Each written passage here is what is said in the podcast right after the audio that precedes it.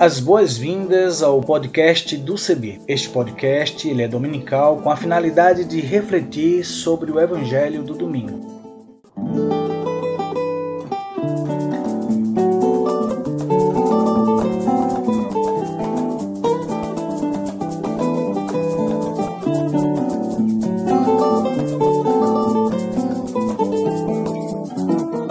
Oi, tudo bem? Espero que sim. Quero convidar você a aderir à hashtag para todos verem. Vamos nessa? Vamos juntos? Eu sou Isaías Torquato. Aderindo à hashtag para todos verem, deixa eu fazer minha descrição. Eu tenho 1,60m, 72 quilos, sou pardo, cabelo crespo, uso barba e uso também óculos. E vou estar com vocês apresentando outras pessoas que farão as narrativas das reflexões bíblicas e também lendo os textos bíblicos produzidos para nossa reflexão. Nesta primeira temporada, vamos começar a compartilhar com vocês reflexões bíblicas propostas por teólogas e teólogos de vários lugares do Brasil e do mundo. Venha conosco, vamos nessa caminhada comum esperançar tempos novos e fortalecer a vida.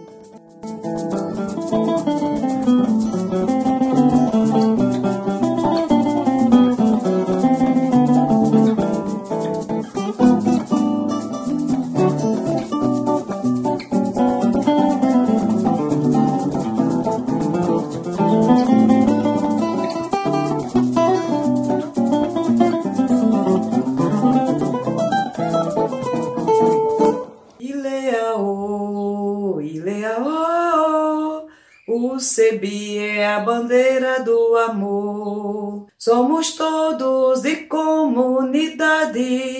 A nossa luta é a luta de igualdade. Trabalharemos para viver em liberdade e juntos vamos construir fraternidade. Por quê? Porque o CEBI é a bandeira da irmandade. E leia o, e leia o, o CEBI é a bandeira do amor. Sou Francisca Marta Jacinto, conhecida por Marta, Martinha, Martíssima, é, tenho 1,60m, cor de cabaça ou pardo, como quiser, é, tenho cabelos encaracolados, enrolado, sou cearense, natural de Oroz, né, no sertão do Ceará, filha de agricultores com muito orgulho, hoje moro em Goiânia, é, sou voluntária da Comissão Pastoral da Terra, estou na congregação de Nossa Senhora Cônica de Santo Agostinho e sou serbiana há muito tempo.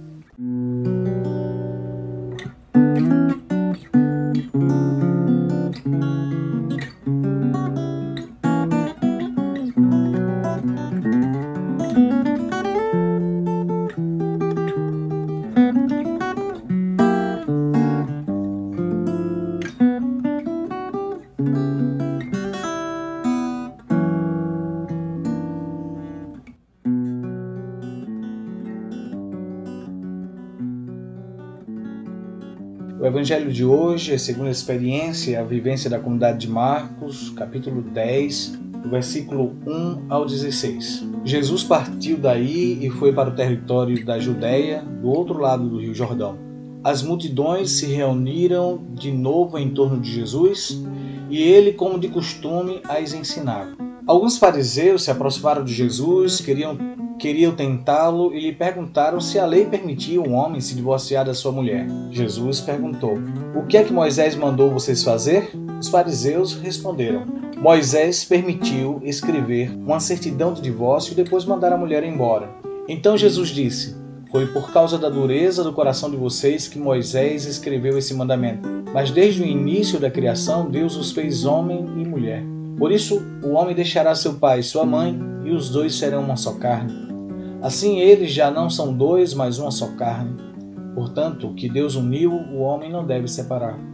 Quando chegaram em casa, os discípulos fizeram de novo perguntas sobre o mesmo assunto. Jesus respondeu: O homem que se divorciar de sua mulher e se casar com outra cometerá adultério contra a primeira mulher. E se a mulher se divorciar do seu marido e se casar com outro homem, ela cometerá adultério. Depois disso, alguns levaram crianças para que Jesus tocasse nelas.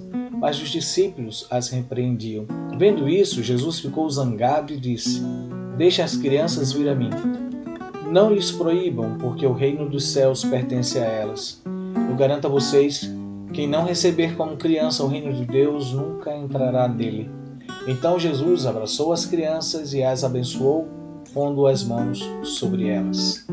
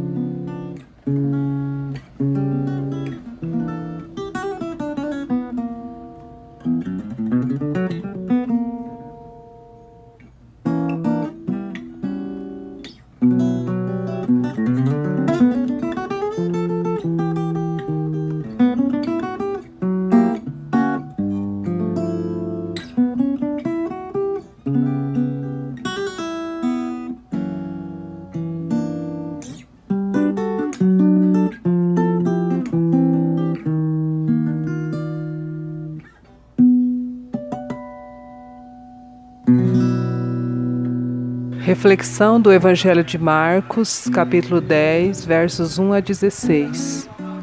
A lei é para todos, todas, todes. O Evangelho de Marcos nos traz à memória os embates de Jesus com os fariseus e doutores da lei, onde estes procuravam encontrar no Mestre alguma falha ou motivo para incriminá-lo.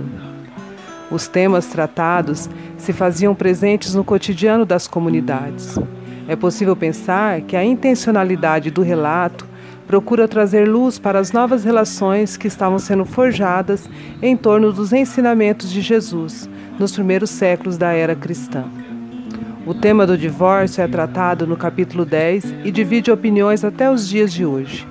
Baseados neste trecho, muitos advogam a favor do casamento como sacramento, que não pode ser desfeito sendo o divórcio, neste caso, uma maldição para o modelo de família patriarcal e monogâmica.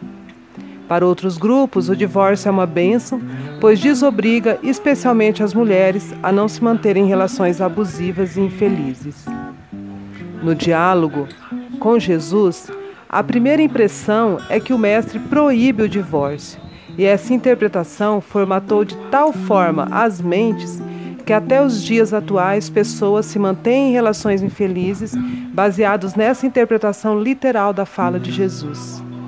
Entretanto, é possível pensar que o radicalismo intencional de Jesus tem um objetivo nobre de proteção das mulheres e crianças, que são os mais vulneráveis em casos de relações desfeitas.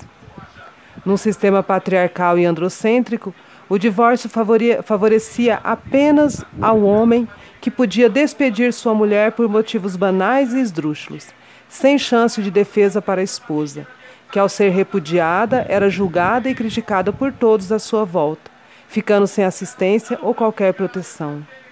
Jesus sabia disso. Sabia que seus parentes machistas tratavam as mulheres como objeto descartável e sem valor, e por isso radicaliza o motivo pelo qual o homem da lei poderia repudiar sua mulher assim como as mulheres poderiam vir a repudiar também o marido, caso esse cometesse adultério. Ao radicalizar os motivos pelos quais eram possíveis o divórcio, Jesus busca proteger esposas e filhos do poder maléfico do patriarcado e traz para a mulher a possibilidade de escolher ficar ou não num relacionamento que não a faz feliz. A quem Jesus queria proteger? a quem interessava e beneficiava a lei mosaica e quais grupos eram privilegiados e protegidos por essas leis. Tais perguntas nos ajudam a olhar a narrativa por outros ângulos, ampliando nossa visão para o que de fato é importante nesse debate de Jesus com os fariseus.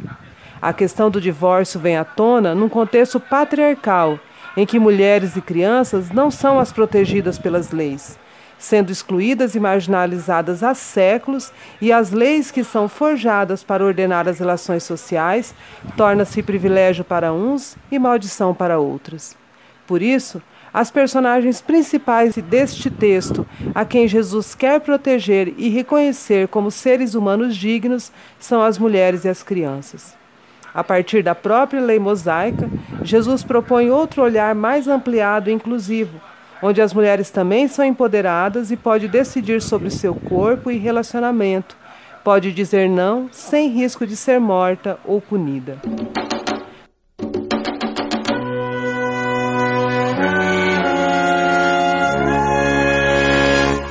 Passados mais de dois mil anos dessa narrativa, ainda vivemos um paradigma patriarcal onde as mulheres continuam sendo colocadas à margem e por isso vimos no contexto da pandemia o aumento dos índices de violência contra mulheres e crianças, que crescem assustadoramente, principalmente violência sexual contra meninas.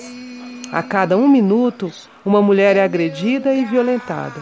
E entre os motivos dessa violência está a não aceitação do divórcio pelo companheiro. E por isso, mulheres se mantêm em relações abusivas, sendo ameaçadas cotidianamente pelo patriarcado que a julga e condena de todas as formas.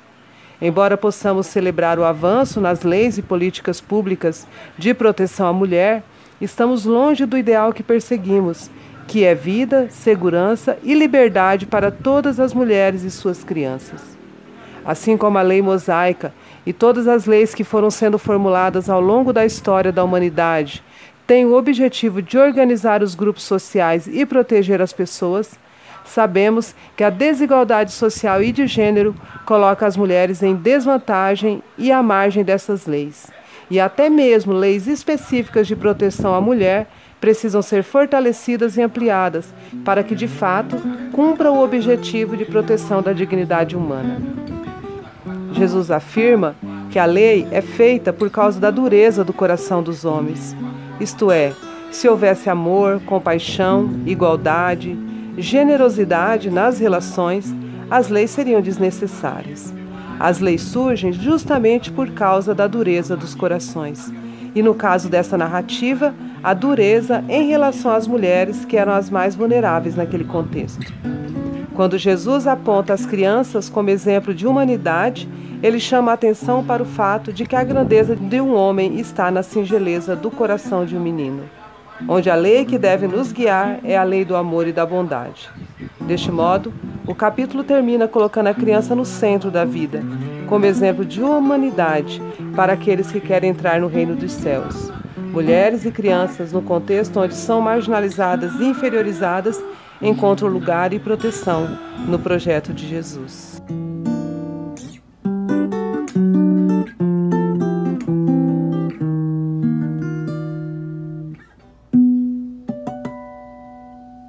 Olá, pessoas amigas e queridas que nos ouvem.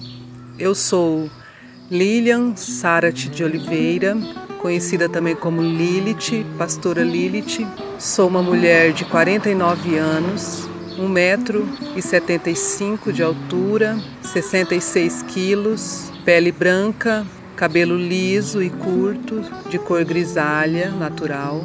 Sou filha de Maria Luísa e Otoniel, descendente de Paraguaia, minha mãe, e nordestino, meu pai. Nascida em São Paulo, por acaso, mas criada em criada, educada e e vivida em Mato Grosso do Sul, centro-oeste brasileiro, hoje na, morando em Dourados, segunda maior cidade do estado, com uma grande população indígena, Guarani Kaiowá, divisa aqui com o Paraguai. Estou no momento no quintal da minha casa, embaixo de uma mangueira, fazendo esta, este áudio. Eu sou teóloga, formada na Universidade Metodista. Sou também das Ciências Sociais, formada na Universidade Federal da Grande Dourados. Fiz mestrado em Educação, então sou professora, pastora e também faço parte da Economia Solidária Feminista. Milito no movimento de mulheres da cidade, na Frente Feminista, e sou uma das conselheiras e assessoras do CEBI do Mato Grosso do Sul. Um prazer estar com vocês.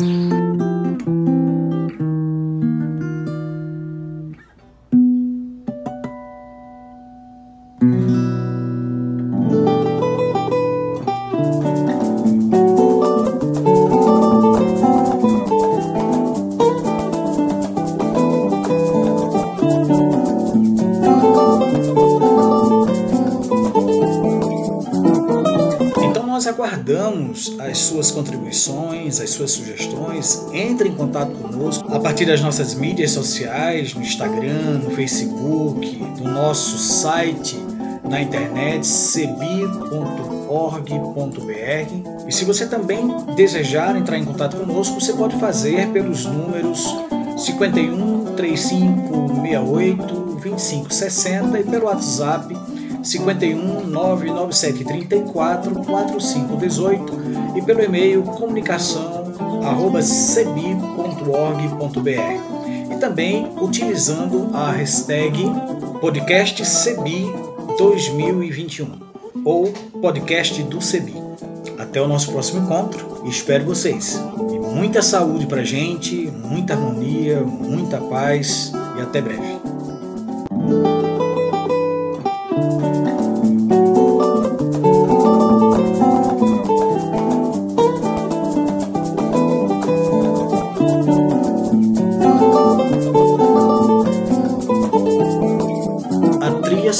Que você acabou de ouvir é a canção Desça como a Chuva, da irmã Agostinha Vieira, e também a canção Olha a Glória de Deus Brilhando, de Zé Vicente, interpretadas pelo violonista Remo Stockholm Jr., da cidade de Recife, Pernambuco. O design sonoro deste podcast foi feito por mim e a direção geral é da Coordenação Nacional do Centro de Estudos Bíblicos, CEBI.